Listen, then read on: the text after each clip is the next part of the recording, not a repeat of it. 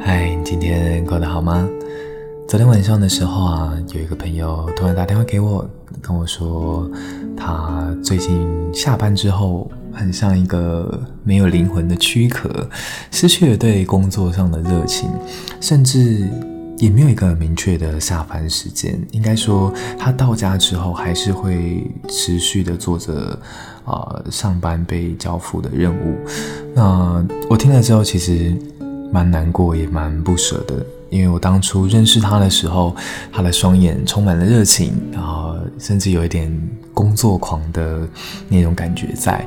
可是现在的他，变得是啊、只是为了获取那一份薪水，然后投入那一份时间，那眼神当中已经没有当时的热情在了。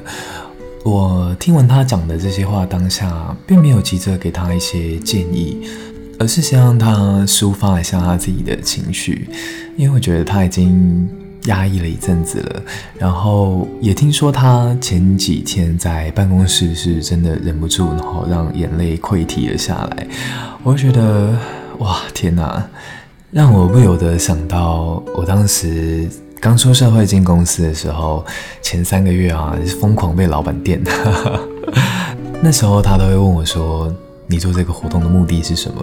然后每一件事情他都要询问一次，我觉得压力蛮大的。所以我那个朋友在跟我分享这一段的过程的时候，就觉得很有共鸣。那等到他宣泄完他的感情之后，我才给他一些实质上的建议。我记得我之前有跟你分享过，我在选择工作上会考虑啊、这个产业的产值天花板在哪里。那今天想要分享另外一个观点，就是。呃，我在选择新创或是大公司的时候，我个人会比较倾向新创的原因在于，我对同事的要求蛮高的。我希望他是处于一个很有活力、很有热情的一个工作环境，那也会同时帮助我的成长。我在大公司下虽然相对稳定许多，但我觉得。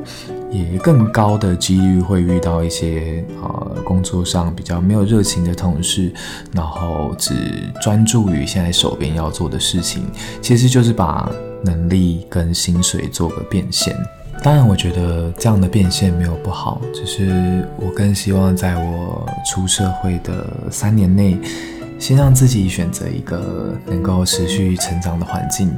如果这三年都做不出任何成绩单的话，那就跟现实妥协。回来聊聊这个朋友好了，在对话的最后啊，他就跟我说。如果他在两个月后整个工作环境没有改善的话，他可能也会想要去寻找下一家的工作。那我觉得蛮好的，他是一个很明确的停损点。然后我也感受到他有稍微释放了一下他的能量，就觉得应该是有帮助到他了吧。好啦，聊了那么多，也差不多该睡觉了，晚安。